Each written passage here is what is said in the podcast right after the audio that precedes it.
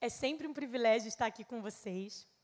Eu amo essa igreja, eu estava ali adorando, pensando, ah, eu queria só ficar sentada, continuar o culto. Porque eu amo muito essa igreja, é um prazer muito grande estar aqui. Eu venho aqui há muitos anos, já fui em todas as configurações, eu acho que eu só não fui na primeira, primeira capelinha de todas, mas é, eu fui a todas as configurações, vim aqui com meu pai, às vezes que ele vinha pregar, sempre que eu podia, já vim aqui interpretar. É, e aí, quando veio o convite ano passado para é, estar com as mulheres, foi um privilégio muito grande. Conheço várias pessoas muito especiais aqui na igreja. Tenho pais aqui na igreja, Silviano e a Beth, que eu casei com um filho deles, sabe? Se você não sabe, eles têm um filho. Eles têm muitos filhos que eu sei que eles adotam por aí, mas o meu marido é filho deles desde sempre, desde que ele era uma criança desse tamanho, que o Silviano fala que ele era muito feio, tudo uma coisa de família, assim. Mas eu casei com o filho deles, então eu tenho pais aqui também. E é sempre um privilégio estar aqui com os irmãos. Eu amo essa igreja porque eu sinto que vocês são vivos, sabe? Essa sensação que eu tenho quando eu sento na congregação, que a igreja ela está viva, ela está participando. Porque o culto não é um lugar da gente ficar como espectador. O culto é algo que a gente presta ao Senhor, certo? Eu sei que vocês sabem disso porque eu sinto isso quando eu estou aqui, que vocês estão participando. Então é sempre um privilégio estar aqui e compartilhar com os irmãos. E enquanto eu orava e conversava com o Senhor, quando veio o convite da igreja a respeito do que ministrar, me veio essa passagem de 1 Pedro 3, que é uma passagem um pouco tensa. Eu falei, Senhor, é sério? Sério que eu vou falar sobre submissão da mulher nesse dia? Não sei o que, que vai dar para a igreja como um todo, não é uma palavra só para as mulheres. Mas quando eu comecei a meditar sobre o texto, e meditar sobre toda a carta de 1 Pedro, eu entendi é, mais ou menos aquilo que eu senti que o Senhor queria ministrar para nós essa manhã, né? Então, antes da gente começar a ler o texto, eu só queria falar um pouco dessa carta para os irmãos. Como vocês sabem, essa carta foi escrita pelo próprio apóstolo Pedro, aquele Pedro ousado, impetuoso, difícil, aquele discípulo de Jesus que era super colérico, né? Então tinha um lado muito positivo, porque é ótimo ter um líder colérico. Esse cara quebra tudo, ele resolve as coisas, ele vai à frente, ele tem coragem, ele tem ousadia, mas essa pessoa também tem dificuldades para manter a calma em alguns momentos. Ele consegue ser muitas vezes um pouco tem uma palavra que eu estou procurando que está me faltando agora. Mas ele consegue ser assim, ele não pensa muito bem naquilo que ele vai fazer às vezes. E a gente vê em muitos momentos a vida de Pedro dessa forma nas Escrituras. E foi esse mesmo Pedro que traiu Jesus e que depois se arrepende e vê, se confronta com essa própria personalidade dele que fazia as coisas sempre sem muitas vezes sem pensar, como quando ele diz: Senhor, eu vou com você até a morte. E aí Jesus fala para ele: Não, Pedro, você vai me negar antes do galo cantar, você vai perceber. E ele, meu Deus, sai, né, arreda-te de mim, Satanás. São tantas conversas que Jesus e Pedro têm. E aí, Pedro, então, depois que Jesus ressuscita, é, ele tem um encontro com Jesus na praia, que a gente lê em João 20. E depois ele continua com os discípulos, vemos no início de Atos, e é ele que faz, profere aquela mensagem do início do livro de Atos, quando o Espírito Santo é derramado. E ali nós vemos esse início de um Pedro que continuava tendo aquele lado meio, meio assim, né, difícil, mas ele estava sendo levantado como um apóstolo da igreja, e ele escreve essa carta para várias cidades, para igrejas em várias cidades. Olha só. No capítulo 1, versículo 1, só rapidinho para contextualizar.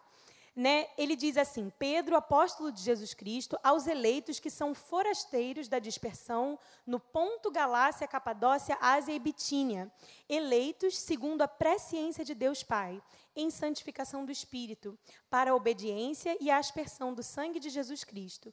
Graça e paz vos sejam multiplicadas. Essa carta, ela é uma carta que não foi direcionada, como vocês veem por esse início, a uma igreja só. Existem algumas cartas, como a carta aos Filipenses, que é só para a igreja ali de Filipos. Mas essa carta foi uma carta que circulou. Provavelmente, vários outros apóstolos leram essa mesma carta. E a gente vê nessa carta um estilo de escrita um pouco mais nesse sentido neutro, porque era uma orientação que tinha que servir para várias igrejas ao mesmo tempo. E eu acredito que justamente por esse tempo que a igreja estava vivendo e que Pedro estava ministrando a eles, eu acredito que a gente pode aprender muito com as instruções de Pedro. Não só as instruções de Pedro a respeito das mulheres, mas a toda a igreja. No capítulo 1, Pedro fala sobre a importância de nós entendermos a esperança da nossa salvação, entendermos a santidade que nós temos que desenvolver, trabalhar essa santidade em amor. O capítulo 2 é aquele capítulo onde nós lemos aquele texto super famoso que fala que nós somos pedras vivas e diz que nós somos raça eleita, no, capítulo 2, versículo 9: Vós, porém, sois raça eleita, sacerdócio real, nação santa, povo de propriedade exclusiva de Deus, a fim de proclamardes as virtudes daquele que vos chamou das trevas para a sua maravilhosa luz. Vós, sim, que antes não erais povo, mas agora sois povo, que não tinhas alcançado misericórdia, mas agora alcançaste misericórdia. E ele começa a partir desse, dessa parte, a gente não chegou no capítulo 3 ainda, mas ele começa a partir do 2:11 a fazer uma instrução a esses irmãos que não viviam numa situação favorável. Toda a sociedade nessa época que o Novo Testamento foi escrito estava sob o Império Romano. E se você acha que você vive situações desumanas aqui no Brasil, e se você e, e nós vivemos sim, tá? Em muitos lugares e na nossa própria cidade, situações horrorosas de violência, de, de, de, de pessoas matando umas às outras, de homens matando mulheres, situações terríveis. O Império Romano, ele devia ser assim, não sei, eu gostaria de dizer uns 300% pior. O nível de crueldade do Império Romano é um nível de crueldade que a gente não a gente não consegue imaginar, porque a gente não viveu naquela época. E para esses irmãos que viviam debaixo do Império Romano, não existia política, gente. A política que a gente conhece hoje, você elege um representante que vai te representar, não existe, não existia nessa época. A política que existia era uma política de dominação, um império que queria dominar, que queria explorar os seus cidadãos. E se você estivesse numa posição boa do império, você estava confortável, até o momento que você desagradasse o imperador ou quem fosse, porque senão sua cabeça também ia ser cortada ou você ia ser colocado numa cruz para sofrer. A cruz servia para as pessoas sofrerem. Não seria mais fácil arrancar a cabeça da pessoa? Não, mas tinha que sofrer. O Império Romano era cruel. E para essa igreja que vivia debaixo desse império de crueldade, olha o que o apóstolo Pedro fala. Amados, capítulo 2, versículo 11. Amados, exorto-vos como peregrinos e forasteiros que sois, a vos absterdes das paixões carnais que fazem guerra contra a alma, mantendo exemplar o vosso procedimento no meio dos gentios, para que naquilo que falam contra vós, outros, como de malfeitores, observando-vos em vossas boas obras, glorifiquem a Deus no dia da visitação. E eu acredito que aqui está uma grande chave para que a gente chegue no capítulo 3 informado. Porque essa é uma coisa que a gente sempre tem que lembrar quando estamos lendo as Escrituras. Eu gosto de fazer esses adendos, porque na nossa igreja, eu e a minha família, a gente congrega na Igreja Bola de Neve, Zona Sul, e lá eu sou uma das líderes do Ministério de Estudo da Palavra, que lá nós não chamamos de escola bíblica, chamamos de mergulhando na palavra.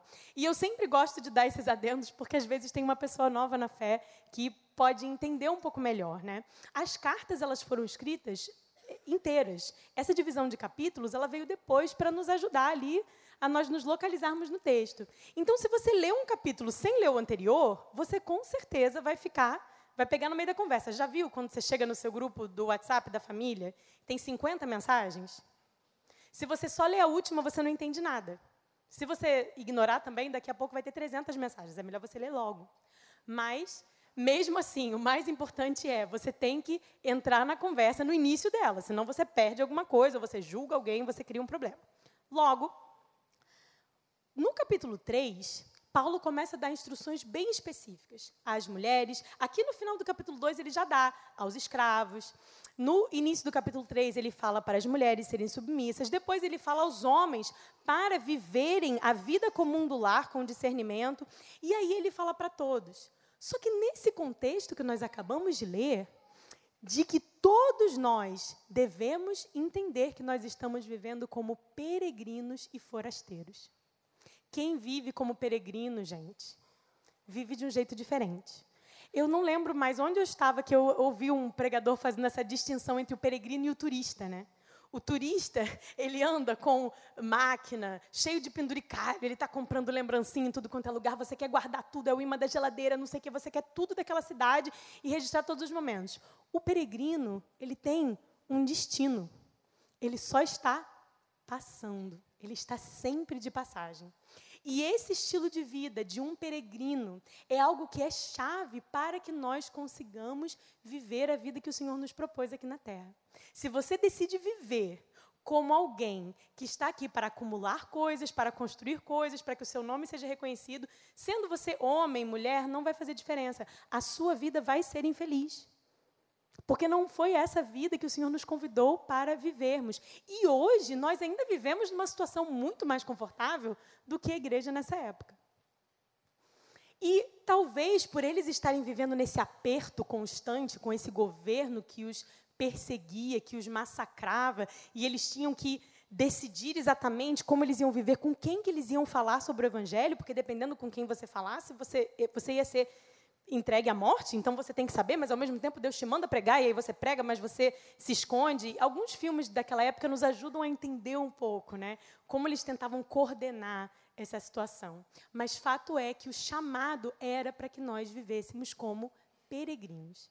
E a partir dessa perspectiva, nós começamos então o capítulo 3, que diz assim: Mulheres, sede vós igualmente submissas a vosso próprio marido, para que, se ele ainda não obedece à palavra, seja ganho sem palavra alguma por meio do procedimento de sua esposa, a observar o vosso honesto comportamento cheio de temor.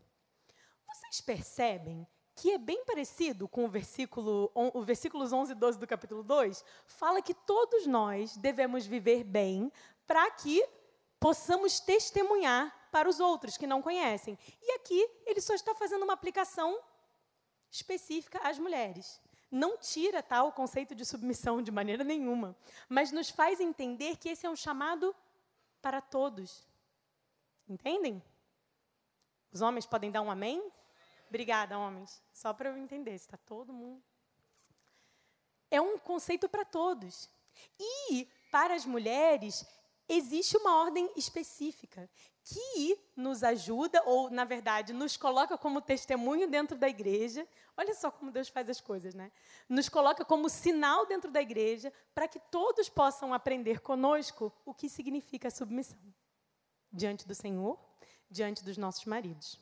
É um desafio tanto para nós mulheres, mas eu tenho certeza que se o Senhor pediu isso de nós, é algo que Ele sabe que nós podemos fazer. Amém? No poder dele, no poder dele. Não por medo, não porque o seu marido impõe a submissão, mas por saber que você está fazendo para o Senhor, não é para os outros. Percebe? Sim? Ok. Esses dois versículos, então, têm esse paralelo com 1 Pedro 2, 11 e 12. E nós continuamos a partir do versículo 3. Não seja o adorno da esposa o que é exterior, como frisado de cabelos, adereços de ouro, aparato de vestuário. Seja, porém, o homem interior do coração, unido ao incorruptível trajo de um espírito manso e tranquilo, que é de grande valor diante de Deus. Uma vez eu vi um meme que mostrava isso. É, tinha uma lista dessas características das quais nós temos que nos revestir, né? Bondade, gentileza, o fruto do Espírito, a lista do fruto do Espírito. E aí dizia assim: Você se olhou no espelho e viu se você está assim hoje? Ou a gente só olhou e viu que o cabelo estava arrumado, né? a gente está de batom, passou a maquiagem, mas e as outras coisas que deveriam ser o nosso adorno? Mais uma vez, isso vale para todos. É mais específico para as mulheres, porque os homens passam, né, colocam menos adereços. Mas os homens gostam de um relógio bonito, tem homens que gostam de usar brinco, não sei se como é isso aqui na igreja. Tudo bem? A gente fala sobre isso depois, né, pastor? Deixa para lá.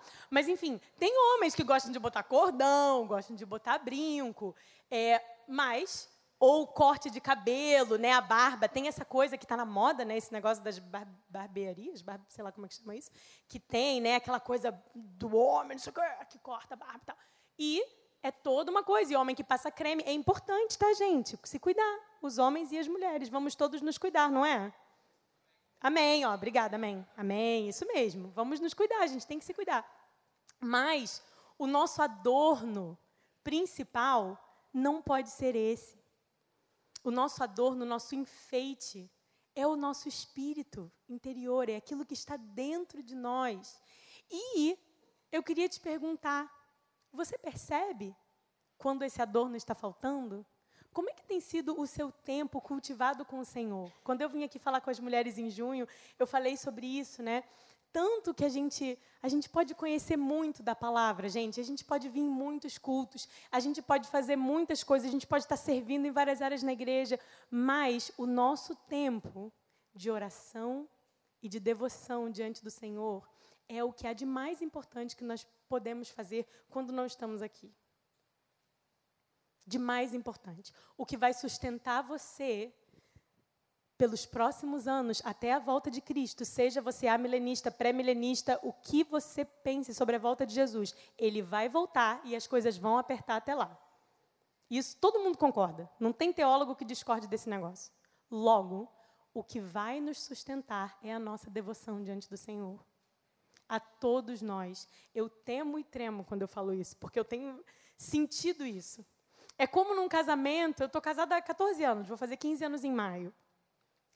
Tem horas que eu tenho certeza que eu amo meu marido, eu tenho convicção disso, e é uma decisão que eu tomo todos os dias. Eu sei que os casados aqui sabem disso.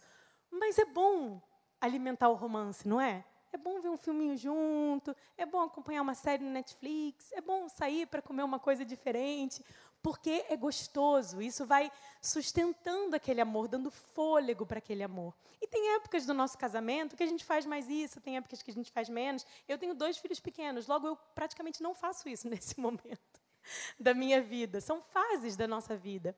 Mas esses pequenos momentos juntos, cultivando aquilo que nós sentimos um pelo outro, fazem muita diferença.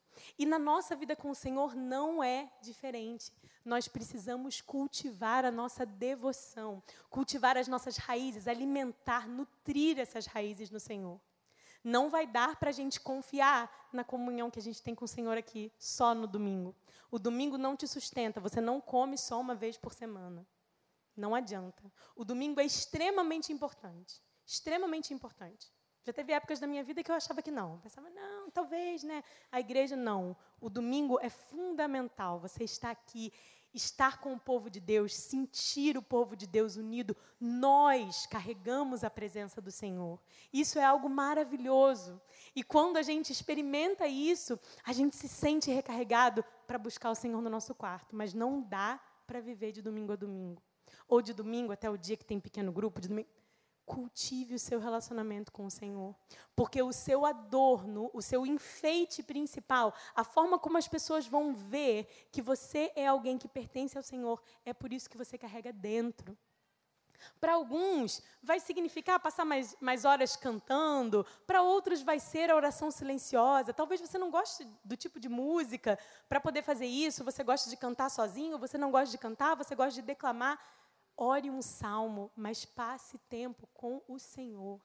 Não podemos negociar isso, gente, de maneira nenhuma. A gente tem que fazer com que as nossas entranhas clamem pelo Senhor. Nós somos filhos dele. Somos filhos dele.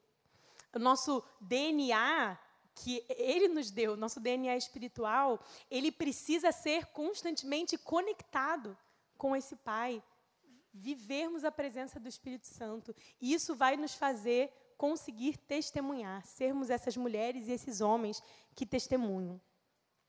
E aí, uma coisa que eu achei linda, relendo esse texto, e que a gente para e pensa, gente, Deus é muito bom, né? No versículo 5 do capítulo 3, ele diz assim: Pois foi assim também que a si mesmas se ataviaram outrora as santas mulheres que esperavam em Deus, estando submissas a seu próprio marido como fazia Sara, que obedeceu a Abraão, chamando-lhe Senhor, da qual vós vos tornastes filhas, praticando bem, e não temendo perturbação alguma. E ele cita Sara, e eu fico pensando, gente, mas Sara, né?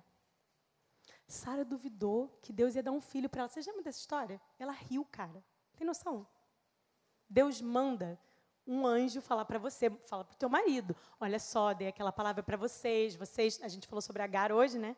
É, vocês fizeram besteira, tudo bem, o filho vai chegar, o filho da promessa ele vai chegar. Aí ela está ouvindo escondida, típico, né? Que às vezes a gente faz isso, né? A gente quer participar de uma situação, mas a gente não não tem autorização para participar. Aí a gente fica assim, ó. Aí ela ri. Porque ela riu, o nome de Isaac virou Isaac.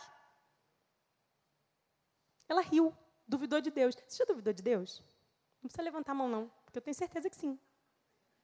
Ou você já duvidou de coisas que Deus falou especificamente para você, que você pensa assim, será, né? Será que Deus falou comigo? Ou você duvida de coisas que a gente canta todo dia, de coisas que a gente declara a respeito do Senhor. Porque é natural mesmo a gente duvidar. Tudo bem, a gente não tem que entubar as nossas dúvidas ou questionar. É, é, questionar não é errado. A gente precisa sempre é, é confessar ao Senhor as nossas dúvidas, expor essas dúvidas diante dele.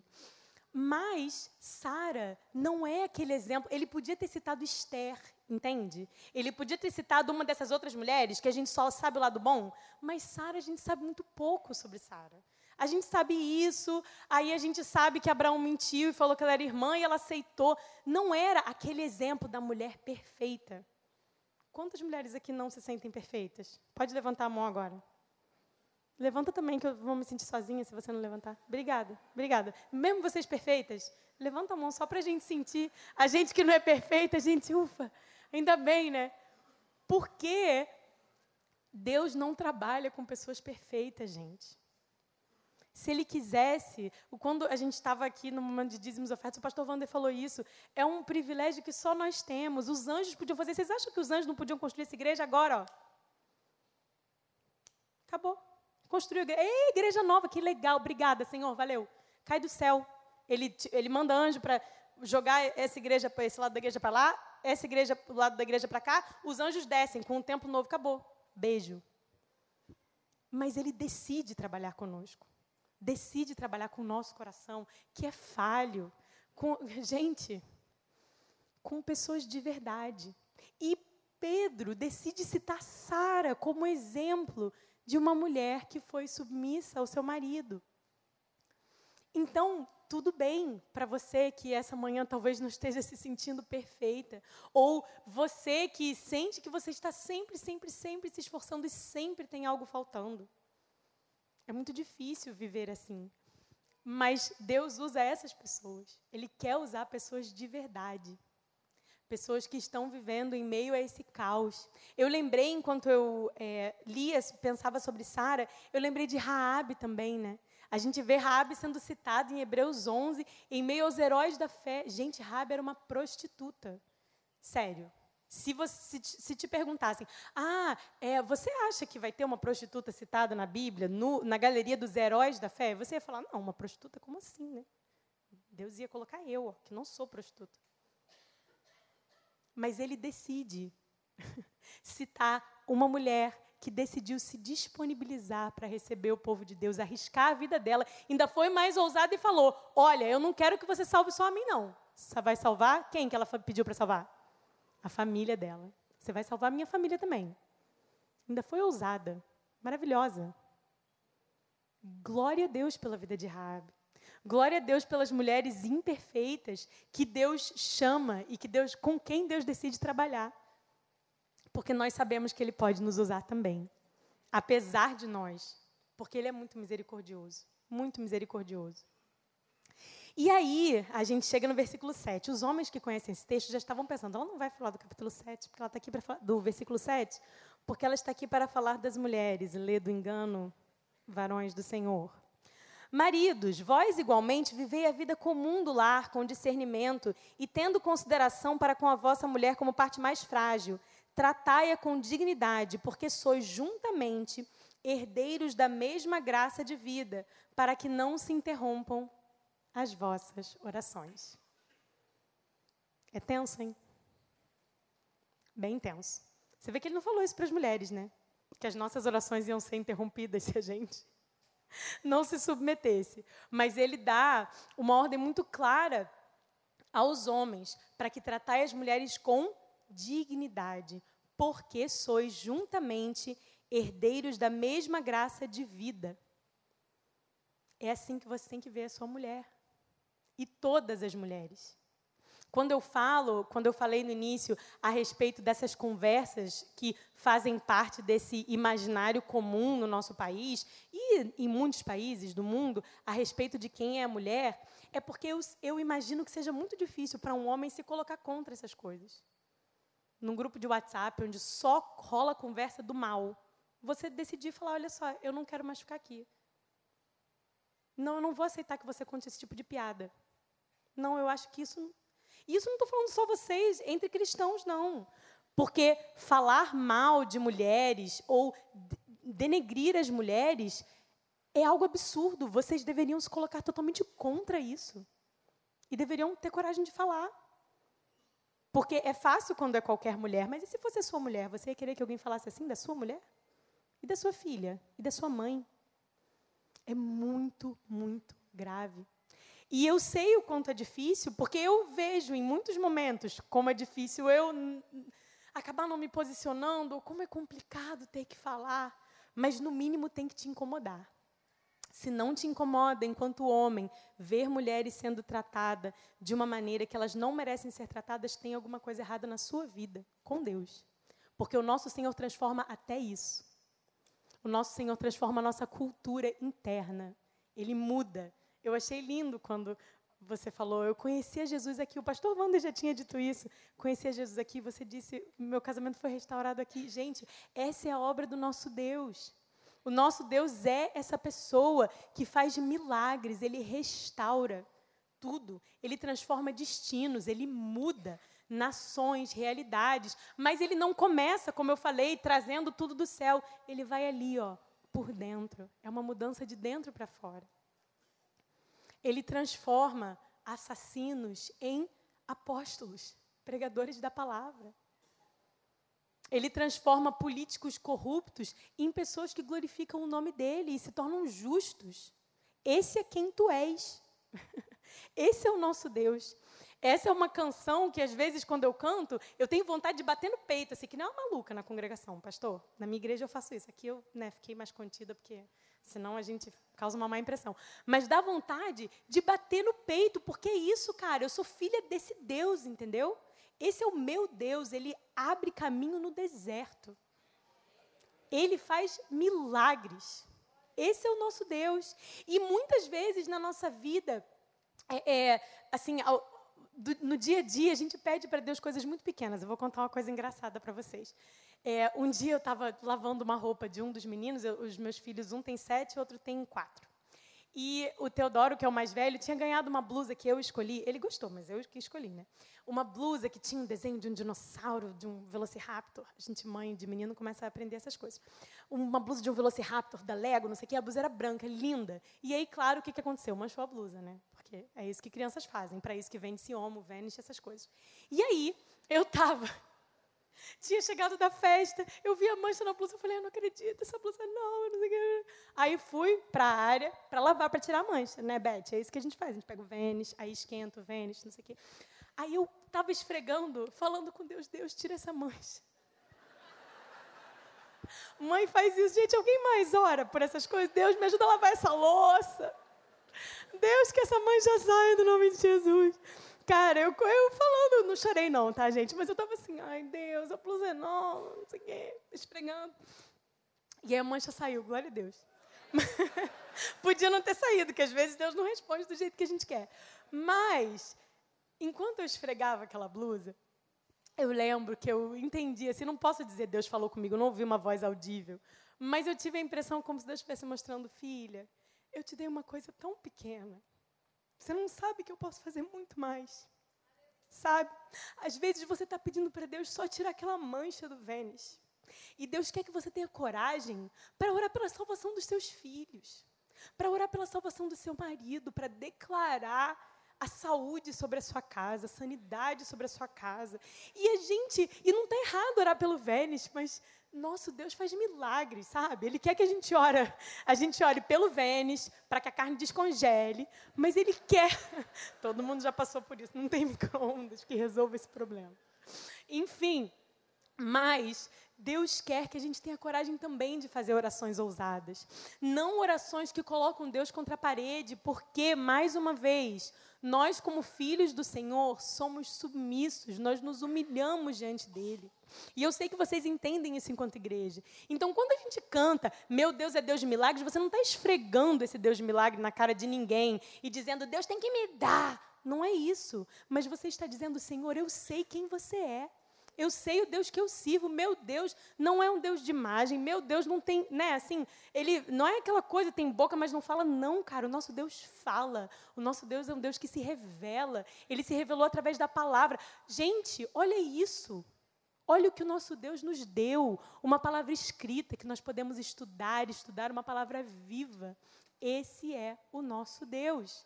E nós precisamos confiar nesse Deus. Como é que a gente confia? Exercitando essa confiança. Dizer só que você confia é uma coisa.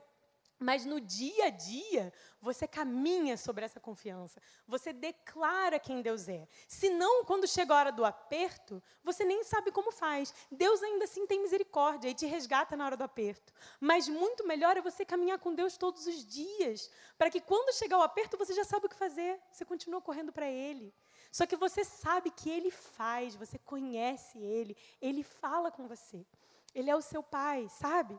E aí a gente chega no versículo 8, que aí vem a orientação para todo mundo, para a gente já ir encerrando. Diz assim: 3, 8.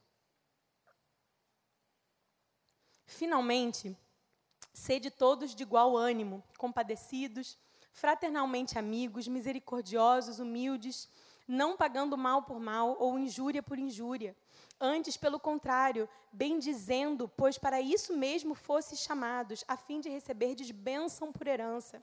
Pois quem quer amar a vida e ver dias felizes, refreie a língua do mal e evite que os seus lábios falem dolosamente. Quero só fazer um adendo e lembrar que hoje em dia também a gente está teclando, né? A gente está teclando o mal. Então, em vez de só refrear sua língua, refreie os seus dedos também do mal. Evite que os seus lábios falem dolosamente. Aparte-se do mal, pratique o que é bom, busque a paz e empenhe-se por alcançá-la. Porque os olhos do Senhor repousam sobre os justos e os seus ouvidos estão abertos às suas súplicas, mas o rosto do Senhor está contra aqueles que praticam males. Só vou continuar aqui até o 16. Ora, quem é que vos há de maltratar se for de zelosos do que é bom?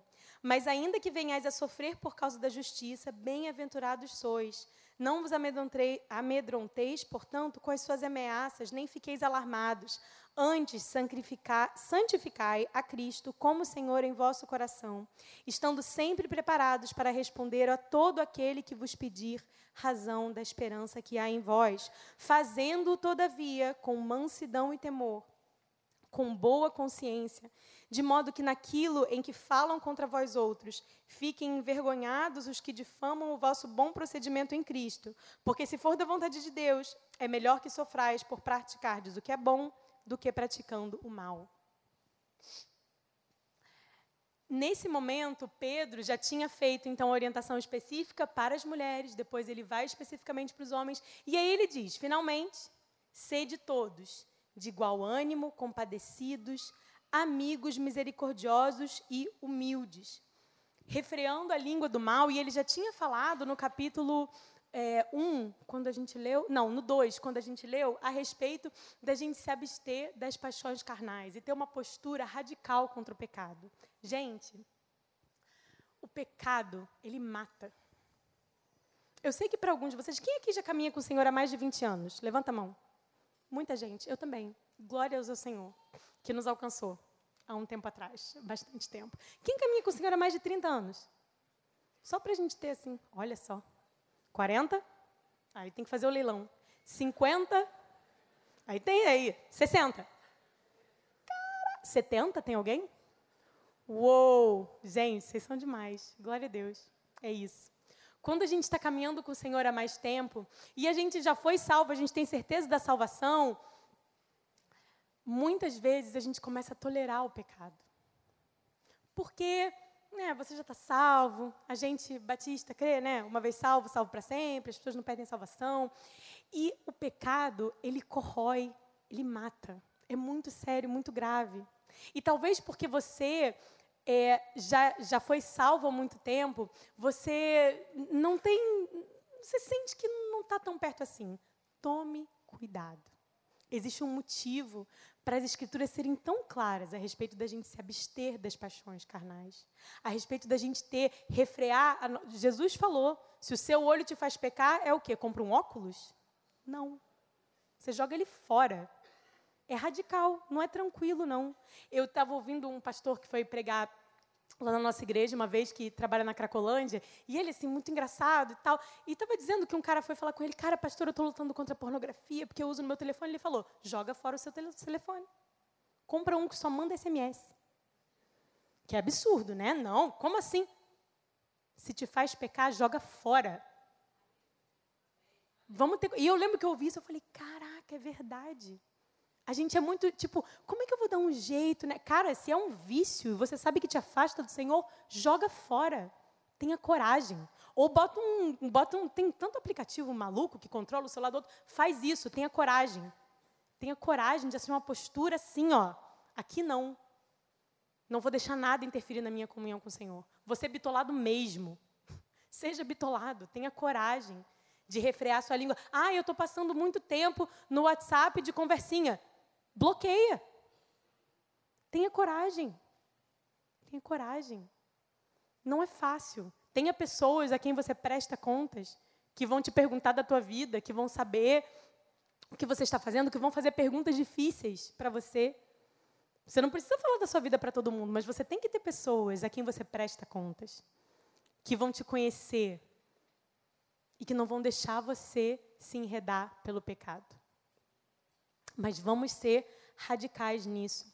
E, finalmente, esse versículo 15, muitas vezes a gente usa ele fora do contexto ou a gente não entende o contexto, né?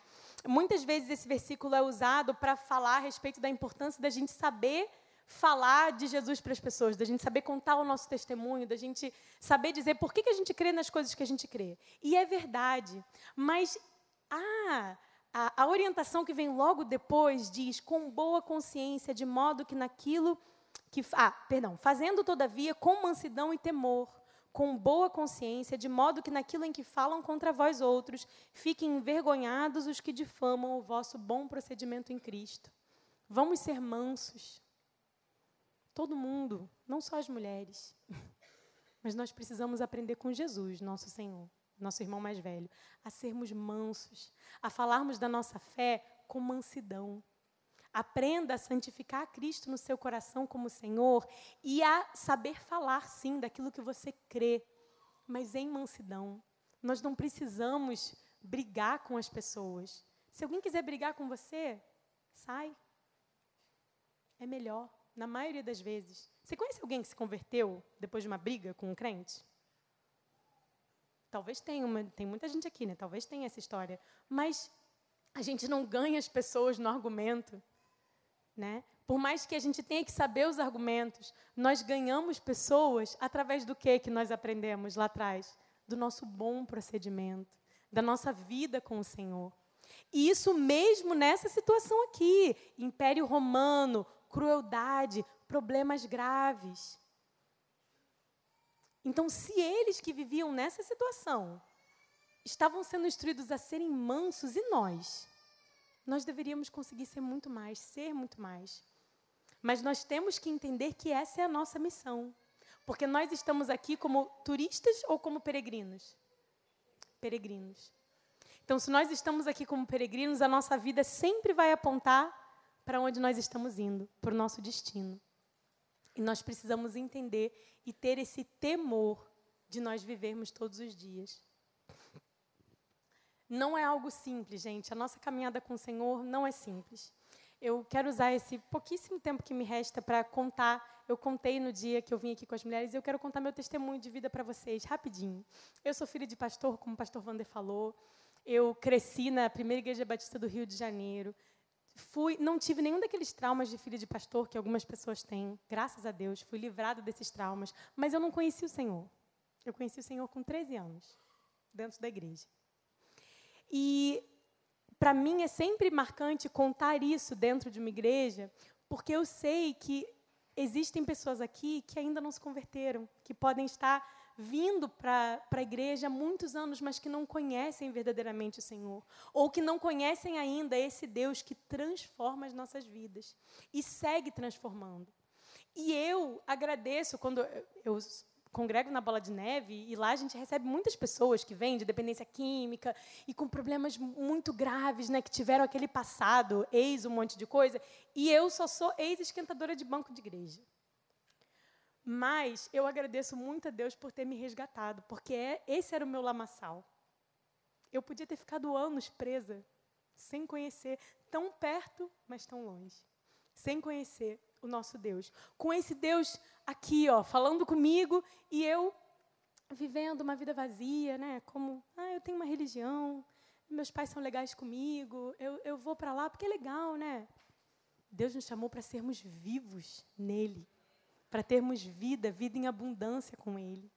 E quando eu me converti, eu lembro que eu senti que tudo mudou, apesar de nada ter mudado, né? Assim, eu não, eu não parei de usar drogas, eu não parei de não sei o quê, não parei de ir para não sei o que lá, mas eu sabia que tudo dentro de mim tinha mudado.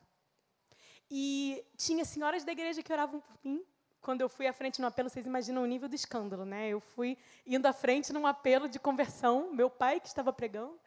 E duas senhoras vieram e, e, e, me abraçaram assim, porque elas oravam por mim há muitos anos, sabe? É, e isso foi muito marcante para mim, porque a minha vida toda foi diferente a partir disso. Porque, como eu tomei essa decisão com 13 anos, todas as minhas escolhas foram baseadas no meu compromisso com o Senhor. Por isso que eu glorifico a Deus pela vida de vocês, o Ministério de Crianças e de Mulheres dessa igreja, porque eu sei o quanto vocês investem nessa, nessa geração. Né? Mas talvez o que eu acabei de contar aqui se torne a sua história também. Se hoje você ainda não conhece o Senhor, fala com Ele, aproveita esse momento para fazer esse compromisso com o Senhor. Para vamos orar nesse momento, vamos orar.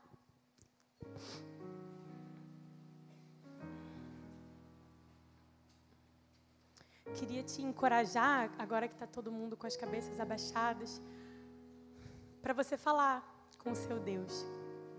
Talvez você o conheça bem, mas talvez você o conheça pouco e está aqui pensando: eu queria conhecer esse Deus que é caminho no deserto, que é luz na escuridão, mas na verdade eu não conheço, a minha vida não reflete isso. Ele está pronto para te receber agora.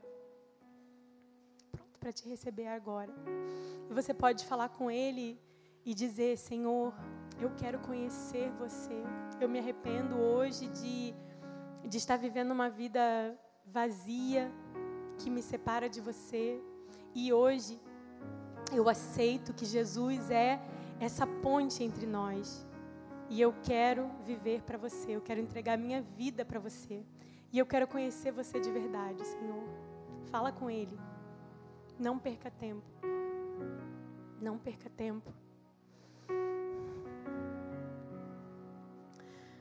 Senhor, nós nos colocamos diante do Senhor essa manhã, como congregação.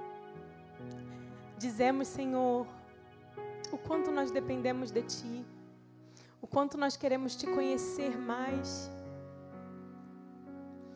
o quanto nós queremos ser transformados por quem o Senhor é. Aqueles de nós que já conhecem o Senhor há muito tempo, aqueles de nós que conhecem o Senhor há menos tempo, em todos nós há esse desejo, nós queremos te conhecer mais, obedecer o Senhor, sermos totalmente submissos ao Senhor, sermos totalmente entregues ao Senhor. Senhor, muito obrigada, muito obrigada pela Sua presença. Muito obrigada pela Sua misericórdia que nos transforma, nos ensina a caminhar com o Senhor todos os dias, a declararmos quem o Senhor é, onde nós estivermos, a manifestarmos a Sua presença e trabalharmos por ela, Senhor. Nos ensina a confiar no Senhor nas pequenas coisas, para que nós possamos caminhar com o Senhor em tudo aquilo que o Senhor ainda quer fazer em nós e através de nós. Nós te amamos, Senhor. Em nome de Jesus. Amém.